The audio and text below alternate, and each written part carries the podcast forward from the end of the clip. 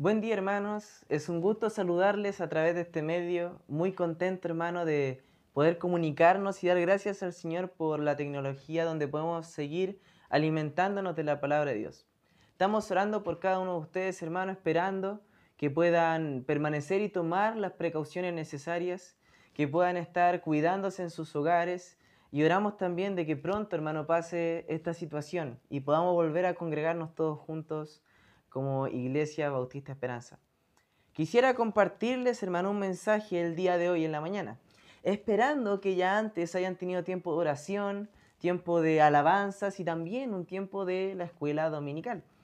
Así que, hermanos, sin más preámbulos, el mensaje del día de hoy se llama Paz sobrenatural en tiempo del coronavirus. La paz, hermano, es algo que nosotros entendemos a medias porque el mundo nos dice algo sobre la paz. La paz, hermano, es algo que a veces parece que lo tenemos, a veces parece que se va, y la verdad es algo que entendemos que muchas veces no está en nuestro control. Es algo que escapa de nuestras manos. Y hoy día, hermano, al crecer el número de contagiados en nuestro país, al ver las noticias y las redes sociales y todo lo que se habla, encontramos, hermano, que la paz parece ser algo lejano a nuestro tiempo. Sin embargo, hermano, Dios en sus promesas ha eh, otorgado la paz a sus hijos. Pero antes quisiera ver la percepción del mundo acerca de la paz. El diccionario de la Real Academia Española define en tres ocasiones a la paz y quiero mencionarlas. La primera definición que da sobre paz es situación en la que no existe lucha armada en un país o entre países. La segunda definición es un acuerdo de armonía entre las personas sin enfrentamientos ni conflictos. La tercera definición que da es una ausencia de ruido o ajetreo en un lugar o en un momento. Entonces usted encuentra estas definiciones, las lee, las piensa y se da cuenta que todas ellas hablan de algo externo a nosotros para tener paz. Sin embargo, estas definiciones quedan cortas a la luz de la paz que Dios nos da. Jesucristo, Dios encarnado, mostró esta paz a nosotros. Cuando él se encontraba en una barca y había una gran tempestad y sus discípulos tenían poca fe y dudaban y tenían temor, Jesucristo se encontraba durmiendo con paz y tranquilidad en su vida, mostrándonos que el creyente que está llamado a seguir el ejemplo de Cristo puede, y no solamente puede, sino debe, tener paz en medio de las tormentas. En este texto y en lo que vamos a ver hoy día usted puede ver que Dios da la paz a sus hijos, a hombres santos y mujeres santas. Y con hombres santos, hermano, no me refiero a hombres y mujeres que no pecan nunca. Me refiero a aquellos hombres y mujeres que se han arrepentido de sus pecados y puesto su fe en Cristo como su único Señor y Salvador, que pagó por sus pecados en la cruz del Calvario muriendo en nuestro lugar y que por gracia nos ha dado la salvación por medio del arrepentimiento y la fe. Hermanos, nosotros podemos ver en la Biblia distintos pasajes que nos dan claridad acerca de que la paz de Dios es algo inherentemente dado a los cristianos y a los hijos de Dios. Vea conmigo Isaías, si puede estar ahí en su Biblia, en Isaías capítulo 48. En Isaías 48, hermano, versículo 22. Dice la palabra del Señor en este pasaje. No hay paz para los malos, dijo Jehová.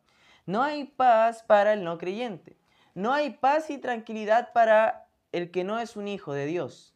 Solo hay paz y tranquilidad para los verdaderos hijos de Dios. Esto es para los que andan conforme al Espíritu de Dios, conforme a agradar a Dios y su propia voluntad. Romanos 8.1 dice que no hay condenación para los hijos de Dios, que son no los que andan conforme a la carne, sino los que andan conforme al Espíritu de Dios. Entonces usted encuentra, hermano, que Dios da paz y tranquilidad para sus hijos, los que están caminando en sus veredas. Entonces, hermano, si usted ha llegado quizás el día de hoy a ver esta transmisión y quizás, hermano, usted se encuentra con algún pecado oculto, quizás usted cayó en alguna tentación, quizás usted está en algún problema matrimonial, quizás usted, hermano, haya pecado antes de esta transmisión, o quizás usted se encuentre dudando de Dios. Hermano, es tiempo de arrepentirnos y confiar en nuestro Dios. confesarle nuestro pecado y andar en el Espíritu, porque solo la paz es prometida para aquellos que caminan con Dios. En tiempos difíciles, hermano, en tiempos donde la situación no aprema, no apremia, debemos ver y confiar en las promesas de Dios. Debemos aferrarnos a lo que Él nos ha dicho y ha dado. Y debemos tomar estas promesas y hacerlas nuestras. Las promesas que Dios ha dado para su pueblo. Esa promesa, hermano, es la paz. Es en los tiempos de prueba, problemas, dificultades, situaciones adversas, donde nuestra fe es probada y donde nuestra fe puede salir probada como el oro. Por eso, hermano, debemos confiar en nuestro Dios soberano, nuestro Dios benigno, en su longanimidad, en su benignidad con nosotros, en su misericordia, en su amor, en su gracia para con nosotros. Y darle gracias por lo bueno que Él ha sido, por lo paciente que ha sido con nosotros, por lo bondadoso que ha sido. Y nuestro Dios, que es un gran Dios y es un Dios grande, no hay nada, hermano, que lo tome por sorpresa. Este virus, esta pandemia no lo ha tomado por sorpresa y tampoco, hermano, ha salido de su control. Debemos confiar en Él, en quién es Él, en lo que nos ha dicho de Él y tomar esta promesa para nosotros el día de hoy, la promesa de la paz y la tranquilidad en nuestra vida. Acompáñenme a su Biblia, hermano, al Salmos capítulo 4 y vamos a ver cómo tener una paz sobrenatural en los tiempos del coronavirus. Salmos capítulo 4, hermano. Vamos a leer el versículo 8 primeramente. Dice, en paz me acostaré. Estamos en Salmos 4, 8. En paz me acostaré y asimismo dormiré porque solo tú, Jehová, me haces vivir confiado. Usted puede ver en estas palabras una gran promesa. Solo el Señor puede darnos una paz en la cual nosotros podamos descansar tranquilamente.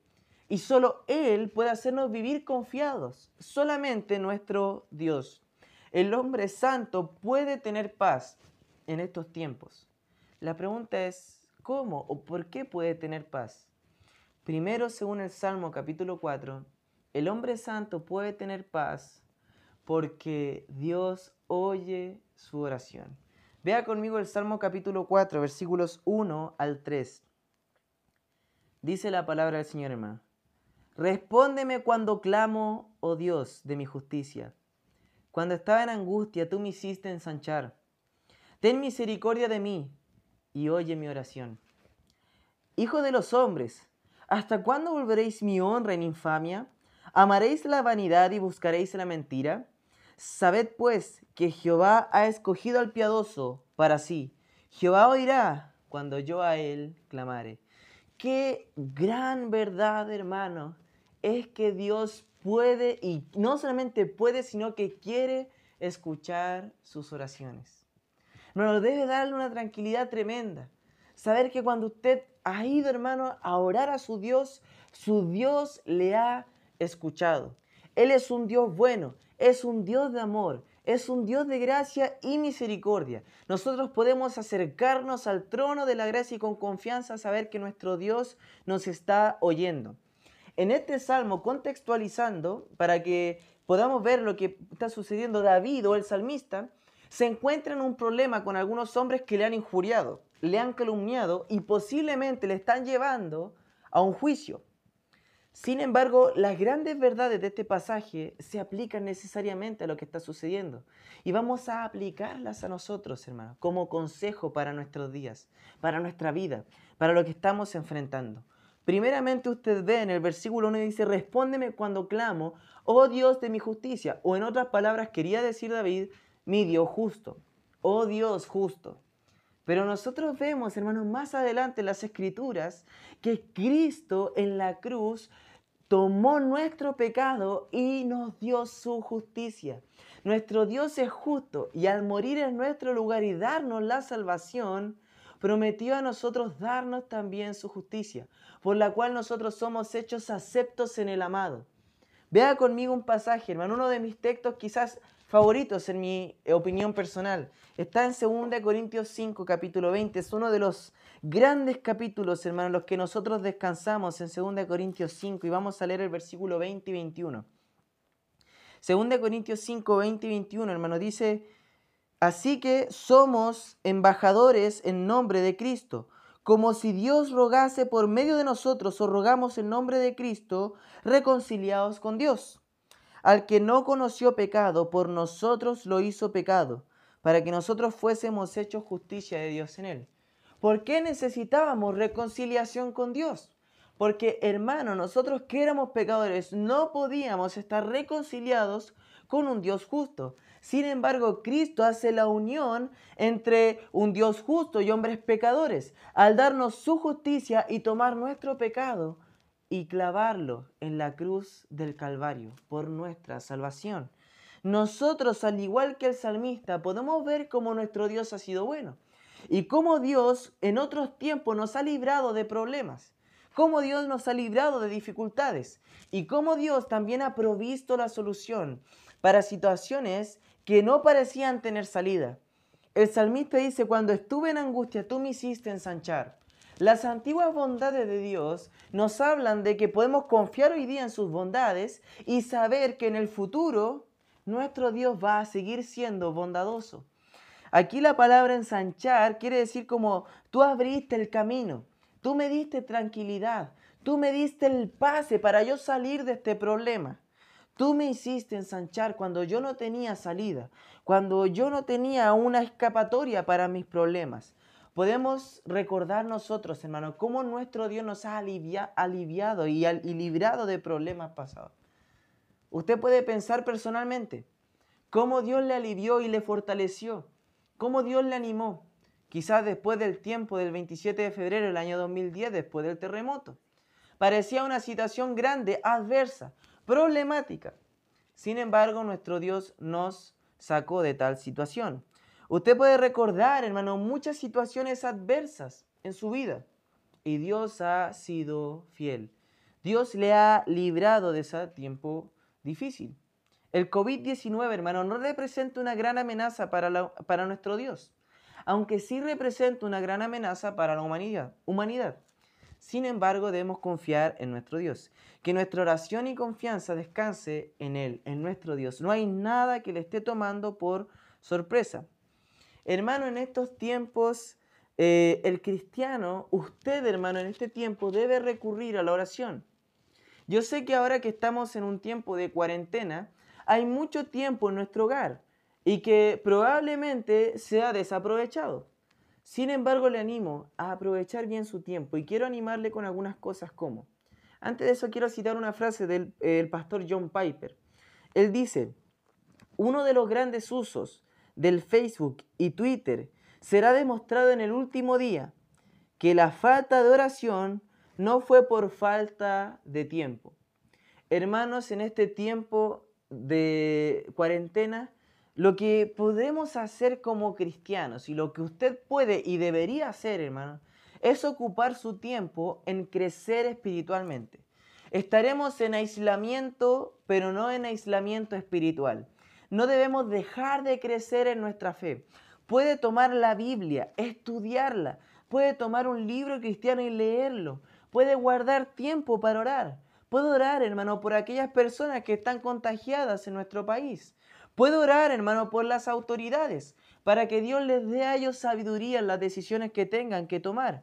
Ore por la iglesia, hermano, para que no decaiga su ánimo espiritual. Ore por sus hermanos, para que sigan firmes en la fe.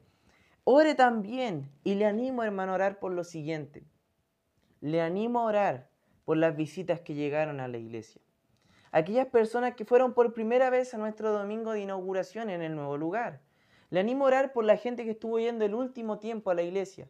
Porque estas situaciones probablemente produzcan desánimo y desaliento. Y debemos orar por ellas. Debemos orar por sus almas, para que Dios siga obrando en ellos, para que se involucren en la iglesia y crezcan en su fe. Entonces, hermanos, no nos desanimemos. No olvidemos, incluso como el salmista en el Salmo 4, versículo 1 en adelante, pedir por misericordia para nosotros. Hermano, no olvidemos esto, Dios anhela tener misericordia de nosotros. Quizás sabemos, hermano, y entendemos que por definición la misericordia es cuando Dios no nos da a nosotros algo que merecemos.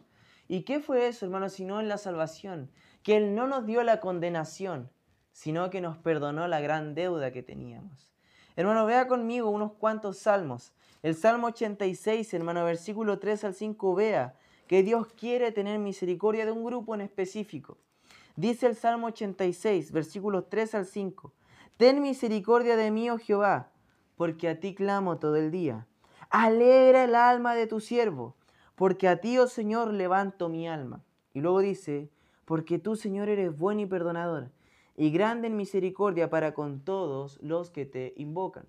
Todos los que están buscando al Señor se hallarán con una puerta llamada misericordia divina. Vea conmigo otro salmo en el Salmo capítulo 119. Salmo capítulo 119, versículo 132. Dice la palabra del Señor, mírame y ten misericordia de mí, como acostumbras con los que aman tu nombre. Usted, hermano, podría decir que es alguien que ama al Señor, que le busca, que invoca su nombre, que le anhela, que le desea, que está como un hombre buscando y anhelando su mayor tesoro. ¿Está usted amando a su Dios incluso en este tiempo? ¿Ha usado el tiempo libre que tiene para buscar más a Dios o lo ha perdido en otras situaciones? ¿Está usted amando a su Dios, hermano? ¿Está usted amándole verdaderamente? En el Salmo capítulo 4, David hace una acusación contra aquellos opresores, aquella gente que le está oprimiendo. Y la acusación es la siguiente, según el versículo 2. Hijo de los hombres, ¿hasta cuándo volveréis mi honra en infamia? ¿Amaréis la vanidad y buscaréis la mentira? Y aquí podemos ver que le está hablando a estos hombres y diciendo, ¿por qué se enfrascan tanto en disminuir mi nombre, en hablar y deshonrar mi persona? ¿Por qué no buscan la verdad y dejan la mentira? Y pensando en una situación adversa como nosotros, ¿hasta cuándo quizás estaremos nosotros en estos conflictos? Hemos entrado en, nuestro país e incluso hay hasta problemas económicos. Ahora hay problemas sociales. Hay problemas de distintas situaciones. Sin embargo, nosotros podemos tener paz porque nuestro Dios está oyendo nuestras súplicas. Dice Santiago que a veces no recibimos porque pedimos mal, pero en otras ocasiones dice que simplemente no estamos recibiendo porque ni siquiera nos acercamos a pedir a Dios. Dios está anhelando, desea las oraciones de usted, hermano. ¿Usted está orando? ¿Ha orado hoy, hermano? ¿Oró por el mensaje que estaría recibiendo ahora? ¿Oró por aquellos hermanos quizás con dificultades y problemas? ¿Por aquellos hermanos que han sido expuestos quizás a este virus? Por eso, hermano, debemos descansar y nuestra confianza debe estar en Dios. Orar aliviana cualquier eh, problema, aliviana cualquier duda que pudiésemos tener, aliviana cualquier situación adversa que estemos eh, pasando. En el versículo 3 usted encuentra que Dios encuentra que Dios ha decidido ir no solamente nuestras peticiones, sino ha, decidido ir al piadoso. Dice, sabed pues que Jehová ha escogido al piadoso para sí. Jehová irá cuando yo a él clamare. Como le mencionaba en un principio, hablamos del Dios de mi justicia, el Dios de mi salvación. Hablamos de que Dios está recibiendo y deseando las oraciones de los hombres santos, hombres salvados por Él. Hermano, Dios no escucha las oraciones de un inconverso. Y quiero poner en una situación así. El pastor Donald Whitney es un pastor americano, usa y explica eh, esto con una ilustración. Él dice, una vez escuché a un hombre inconverso decir que Dios había escuchado su oración, porque él había pedido por la sanación de su hijo. Su hijo tenía un problema de salud. Dios lo escuchó y lo sanó. El pastor le dijo, esto no fue así. Dios sanó a su hijo y dio dos posibilidades en esta situación. Primero, su hijo se sanó porque Dios en su amor y soberanía y control, en su divino plan, estaba la decisión de salvar a su hijo y lo salvó y lo sanó. Sin embargo, él señala otra posibilidad. Quizás este creyente, o sea, este hombre tenía una esposa creyente, amigos creyentes o una iglesia a la cual él pidió que oraran por su hijo. Y Dios escuchó las oraciones de los santos. Pero Dios oye las oraciones de sus hijos. La relación de Dios con el inconverso es una relación de enemistad. Eso dice en Romanos capítulo 5. Sin embargo, nosotros creyentes descansamos en que, hemos, que Dios ha hecho paz entre nosotros y Dios. El Señor conoce, por ejemplo, a los que son suyos, dice 2 Timoteo 2.19. 2 Timoteo 2.19 dice, pero el fundamento de Dios está firme, teniendo este sello. Conoce el Señor a los que son suyos, y aparte sin iniquidad todo aquel que invoca el nombre del Señor. Hemos visto distintas características de los que son de Dios, hombres y mujeres que andan conforme al Espíritu, que aman la santidad, que buscan, honran y aman a Dios, y personas que se apartan de iniquidad, no que corren hacia ella o que buscan estar al límite de la iniquidad. Son personas que se apartan completamente del pecado. Sus oídos, los oídos de Dios están atentos a las oraciones de los santos. Eso dice el Salmo 34, por ejemplo, hermano, versículo 15. Dice la palabra del Señor en el Salmo 34, versículo 15. Los ojos de Jehová están sobre los justos y atentos sus oídos al clamor de ellos. Dios quiere oír sus oraciones. ¿Qué aflige su corazón, hermano? ¿Qué problema su corazón? ¿Qué causa dudas en su corazón? ¿Qué causa miedo? ¿Qué está causando pánico en su corazón? Vaya y ore al Señor. Él va a oír su clamor. El hombre santo puede tener paz, una paz sobrenatural en este tiempo, porque Dios está escuchando su oración, hermano. Dios la está oyendo. La segunda cosa por la que usted, hermano, puede tener confianza y una paz sobrenatural en medio eh, tiempo del coronavirus es porque Dios es su confianza. Dios oye su oración. Así es, hermano. Y Dios también debe ser su confianza. Si usted ora es porque confía en Dios. Vea el Salmo 4, versículos 4 y 5. Dice, temblad y no pequéis. Meditad en vuestro corazón estando en vuestra cama y callad y ofreced sacrificios de justicia y confiad en Dios. En medio de todo el embrollo que estaba pasando David con estos hombres, él resalta su confianza en Dios. Sin embargo, antes de hacerlo, da como unos consejos, por decirlo así, a estos hombres. Cuando usa la palabra temblad y no pequéis, eh, puede darnos una idea de quizás algunos como versículos que hablan de temor y temblor hacia Dios, pero el pasaje quiere decir temblad como enojarse y no pecar como no seguir en este enojo. Le dice, ¿para qué se enojan? No se enojen ni pequen. Está dándole un consejo a estos hombres. Este texto es citado por el apóstol Pablo en Efesios 4:26 cuando dice, airaos, pero no pequéis, no se ponga el sol sobre vuestro enojo. Esa es una cita directa de este pasaje. Y nosotros podemos tomar el consejo de David. Él le da como un consejo a estos hombres que están en contra de él. Y le da un consejo tan sabio que usted y yo podemos tomar este consejo en estos tiempos difíciles.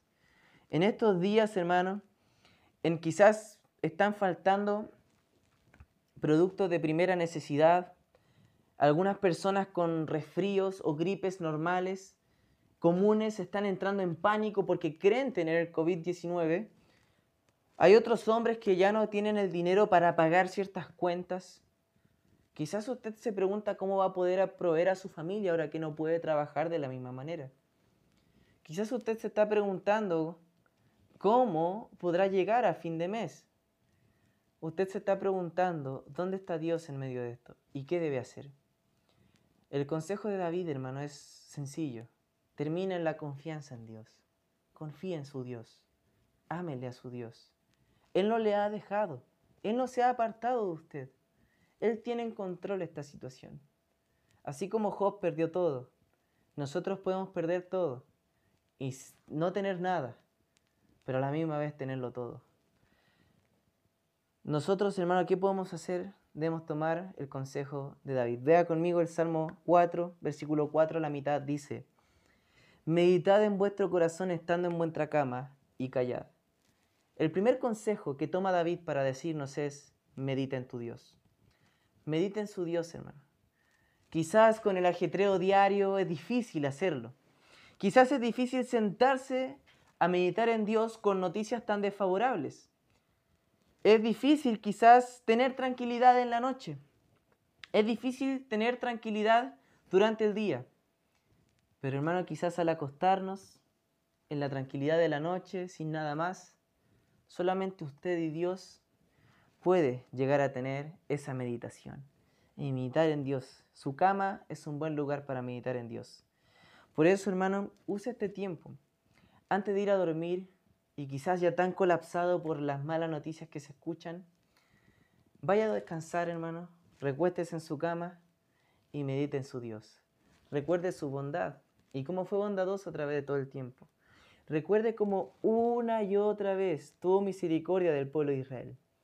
Recuerde cómo una y otra vez Él ha tenido misericordia de usted. Recuerde cómo han pasado grandes pandemias a través de este mundo. Y aún así Dios ha preservado y cuidado a su pueblo. Recuerde cómo a través de la historia hombres y mujeres vieron a su Dios en la palabra y confiaron en Él. Y así usted puede confiar en Dios. Por eso en su hogar, en su cama, en la tranquilidad de la noche, medite en su Dios. Dedíquese a meditar en Él. Vea conmigo Habacuc capítulo 2, versículo 4. Habacuc 2, perdón, 20, no versículo 4. Habacuc 2, versículo 20. Habacuc 2.20 dice, Mas Jehová está en su santo templo, calle delante de él toda la tierra. Medite en su Dios y como dice al final el versículo 4 del Salmo 4, meditad en vuestro corazón estando en vuestra cama y callad. Meditemos en Dios y luego guardemos silencio, hermano, para escuchar la voz de nuestro Dios y escuchar y ver cuán grande ha sido Él callar ante su magnificencia, ante lo soberano que es nuestro Dios, ante lo misericordioso que es y ante el Dios de amor que nos ama con un amor eterno hacia nuestra vida. Siguiendo el consejo de David, no debemos echarnos a morir. Vea conmigo el versículo 5 del Salmo 4. Ofreced sacrificios de justicia. No debe echarse a morir, no debe dejar de hacer las cosas, debe hacer sacrificios de justicia. No olvidemos, hermanos, que los tiempos difíciles no son una excusa para no hacer la voluntad de Dios. Los tiempos difíciles no son una excusa, hermano, para no hacer las cosas correctas. Ahora, posiblemente usted piense, si yo le digo, por ejemplo, en este video yo le dijese, hermano, evangelice, usted se puede preguntar, ¿cómo lo hago? No puedo salir de mi hogar, no puedo hablar con mi vecino porque le expongo a él y me expongo a mí. ¿Sabe, hermano? En estos días la gente está usando más las redes sociales que en cualquier otro día. Se está todo el día en la casa, puede usar tiempo. Use sus redes sociales como una fuente de evangelización. Publique versículos, publique contenido, hermano, eh, eh, adecuado, edificante, que anime a otros a través de la palabra de Dios. Eh, comparta las predicaciones de la iglesia. Comparta mensajes de la palabra del Señor que usted puede encontrar en nuestras plataformas. Hable con sus amigos. Predíqueles, hermano, el Evangelio a través de su mensajería.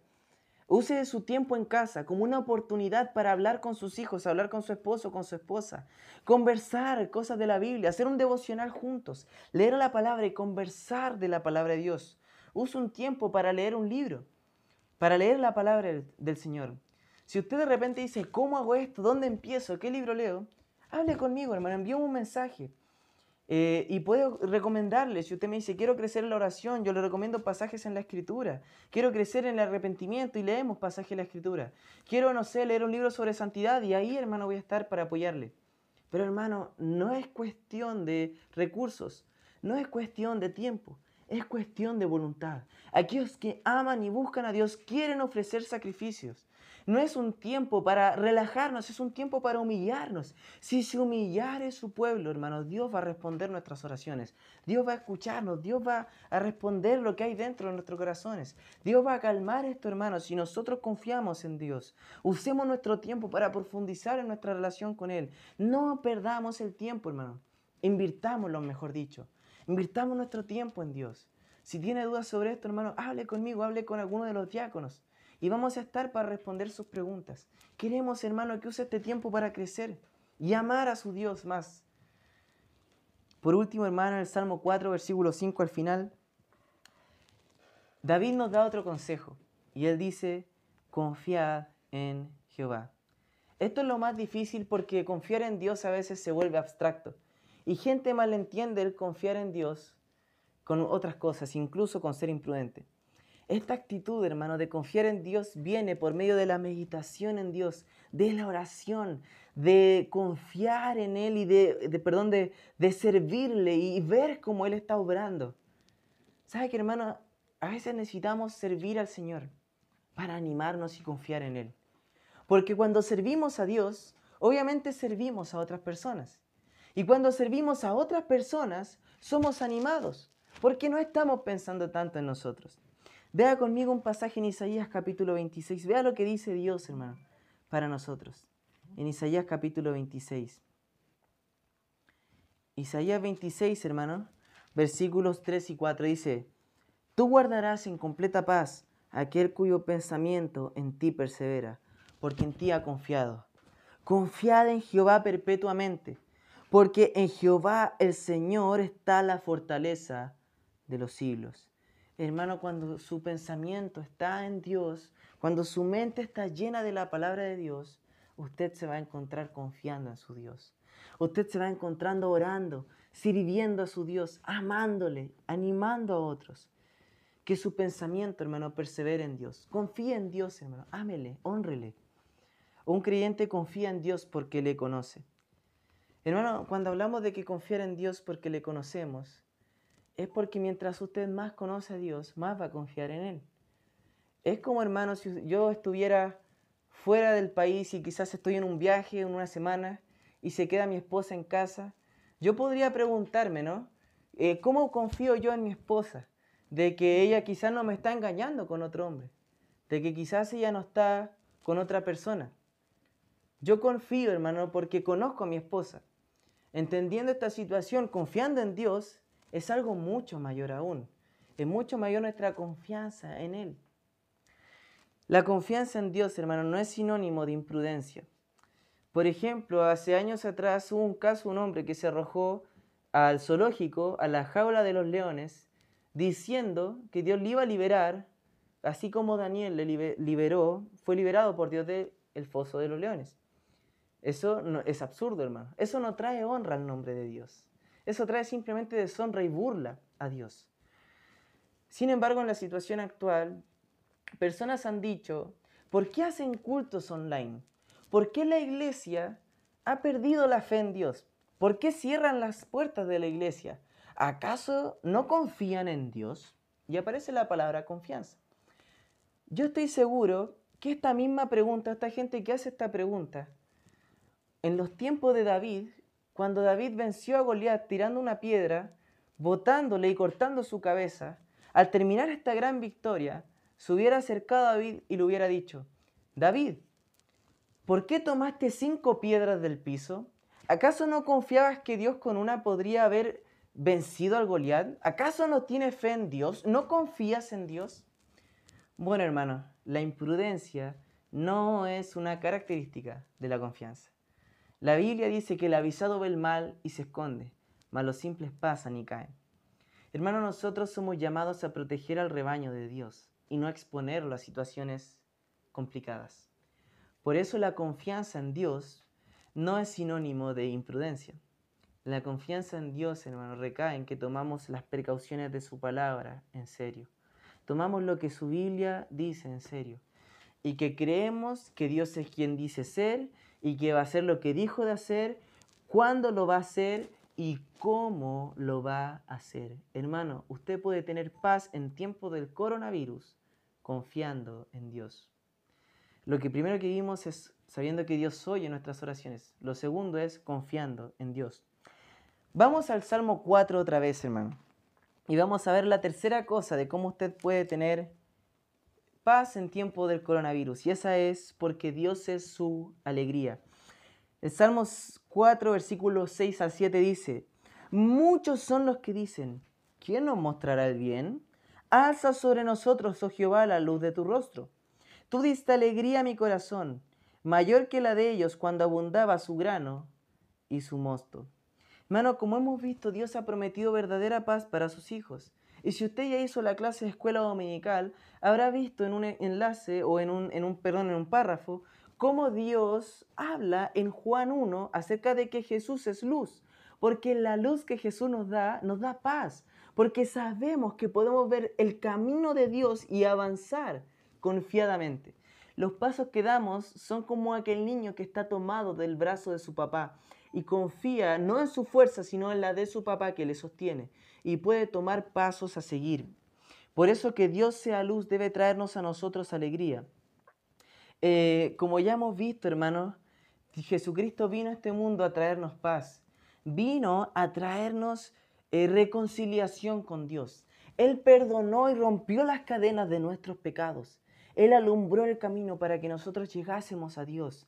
Él limpió nuestra alma y sacó el pecado.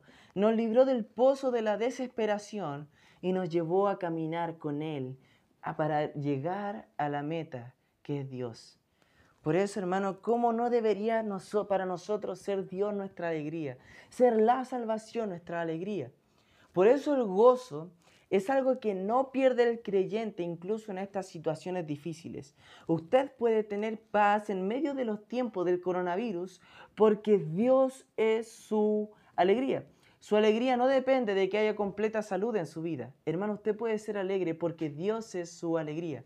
Es el Dios de su salvación.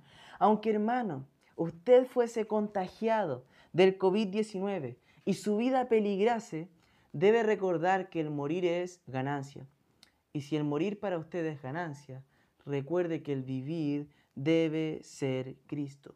Nosotros confiamos, usted debe saber que al otro lado, que al pasar esta vida, lo que le espera no es una eh, eh, nube relajada donde usted está comiendo todo lo que le gusta y haciendo todo lo que usted quiere, no.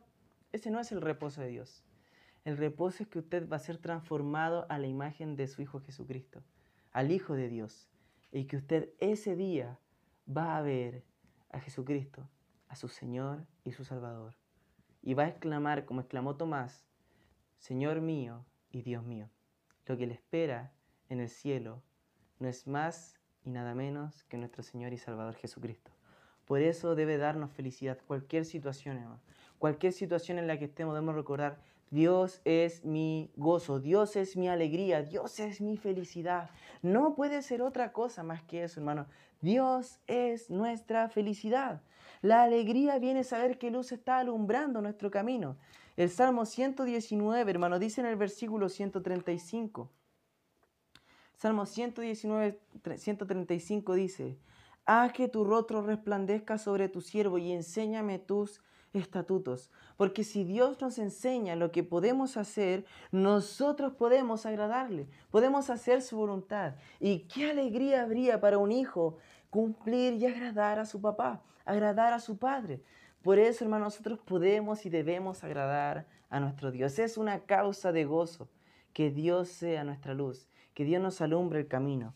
El Salmo 4 señala, de hecho, en el versículo, en el mismo versículo 7, Tú diste alegría a mi corazón, mayor que la de ellos cuando abundaba su grano y su mosto o cuando había una buena situación económica. No nos debe dar alegría una gran situación económica, a menos que sea para servir y ayudar a otros, a menos que sea para dar más a la iglesia sacrificialmente y dar más a misiones, a la obra de Dios, para que la obra de Dios sea expandida con mayor facilidad. La última cosa, hermano, acerca de este tema, ya hemos visto que Dios, o que usted puede tener paso en el natural en tiempo del coronavirus, porque usted sabe que Dios oye su oración. Dios es su confianza y Dios es su alegría. Y por último, porque Dios le hace vivir confiado. No es lo mismo que confiar en Dios. Dios nos hace vivir confiado. Es una paz que podemos tener siempre en nuestro vivir. Como conclusión, David, que está en estos tiempos difíciles, puede él irse a su cama y dormir tranquilo. Vea conmigo el versículo 8. Dice, en paz me acostaré y asimismo dormiré porque solo tú, Jehová, me haces vivir confiado. En paz me acostaré. La promesa de paz es algo que Dios le está dando a usted, hermano, esta mañana. Algo que Dios le está dando a usted en este día. Dios quiere darle paz. Dios quiere que usted vaya a su cama sin preocupación por la actualidad, sin preocupación por la contingencia. Dios quiere que vaya en paz, tranquilo y confiado en su Dios. Porque un hombre santo, hermano, que vive caminando con Dios, es un hombre que sabe que Dios tiene el control, que Dios es su Señor y su sustentador. Vea conmigo el Salmo capítulo 3, versículo 5. Yo me acosté y dormí y desperté porque Jehová me sustentaba. ¿Por qué no nos debe dar miedo todo esto? Temor. Porque Dios tiene en la palma de su mano este universo, este mundo, su vida, su corazón está en las manos de Dios. Debe darle tranquilidad, hermano. Esto es tener fe, hermano. Esto es tener fe. Saber que Dios sobre todo tiene el control. De que Dios en esta gran situación tiene el control y eso debe hacernos vivir confiados. Solo Dios puede hacerlo usted vivir confiado. Ni el dinero, ni la salud, ni la familia, ni una casa, ni un auto puede hacerle vivir confiado. Solamente su Dios. Quisiera contarle una historia, hermano. Tiempo atrás estaba, iba en un auto con un pastor, él me estaba llevando a su casa, perdón, a mi casa, y él me dijo y conversábamos porque él estaba viendo comprar una propiedad para un proyecto que él tenía con otros hermanos, con un grupo de iglesias. Y él me dijo, o sea, yo le preguntaba, ¿cómo podía tener fe él? ¿Qué, qué, qué, qué, pensaba ¿Cómo iba a recaudar todo este dinero? Era una suma no menor y no tenía mucho. Y, yo le, y él me dijo, luego de que yo le preguntara esto, lo voy a tener por fe. Me dijo al final, parece que hay un libro que nos habla de vivir con fe, en referencia a la Biblia. Así que fue de mucha bendición escuchar este desafío, porque la Biblia nos anima a vivir por fe. La Biblia le anima a usted a vivir por fe y viva confiando en su Dios, sea confiado en su Dios. Por eso quizás si usted está en una situación adversa, mi querido hermano, primero quiero que sepa que yo estoy orando por usted, pero también quiero que sepa lo más importante, ¿Qué es lo que le dice la palabra de Dios a usted? Quizás usted se pregunta cómo va a poder atender su negocio, quizás está perdiendo clientes, quizás ya no tiene la misma forma de trabajo y está perdiendo ingresos. Quizás usted, hermana, tiene miedo de hacer cosas en su hogar, tiene miedo por sus hijos, quizás tiene miedo de ir al trabajo y contagiarse y llevar eso a la casa. Sea cual sea su situación, hermano, confíe en Dios. Él le puede hacer vivir confiado. Por lo tanto, analice su corazón. Y hágase la pregunta, ¿es Dios mi tranquilidad? ¿Es Dios mi paz? ¿Puede irse a dormir tranquilo como dice, por ejemplo, hermanos, Proverbios capítulo 3, versículo 24? En Proverbios 3, capítulo, capítulo 3, versículo 24 dice la palabra del Señor, Cuando te acuestes no tendrás temor, sino que te acostarás y tu sueño será grato. ¿Puede irse a acostar de esa manera, mi hermano? Si no, siga los pasos del Salmo 4. Y usted puede tener paz en medio del tiempo del coronavirus. Primero, sabiendo que Dios oye su oración. Su oración es oída por Dios. Dios oye su clamor. Dios oye su oración. Segundo, sabiendo que Dios es su confianza. Dios es su confianza. Tercero, que Dios es su alegría. Dios debe dar la alegría, su salvación. Y cuarto, hermano, que Dios le hace vivir confiado. Dios le da esa tranquilidad, Dios le da esa paz que sobrepasa todo entendimiento, como dice Filipenses 4:7. Y recuerde que nada le puede separar de la mano de su Dios. Recuérdelo, hermano. Hay gente que está contagiada por este virus y no tiene la esperanza que usted como creyente tiene, de que cualquier cosa que le pase, lo que le espera es su Dios y su Señor y su Salvador. Pero hay otra gente que lo que le espera del otro lado es una condenación eterna en el infierno. Por eso, hermano, Dios le promete dar a usted una paz que no entiende el mundo. Una paz que a veces nosotros nosotros entendemos. Es una paz sobrenatural que Dios en su divino amor, providencia y misericordia quiere dar a sus hijos. Así que hermano, descanse en las promesas de Dios, tenga paz, Use este tiempo para acercarse a Dios y llame con pasión a su Dios. Que Dios le bendiga, hermano.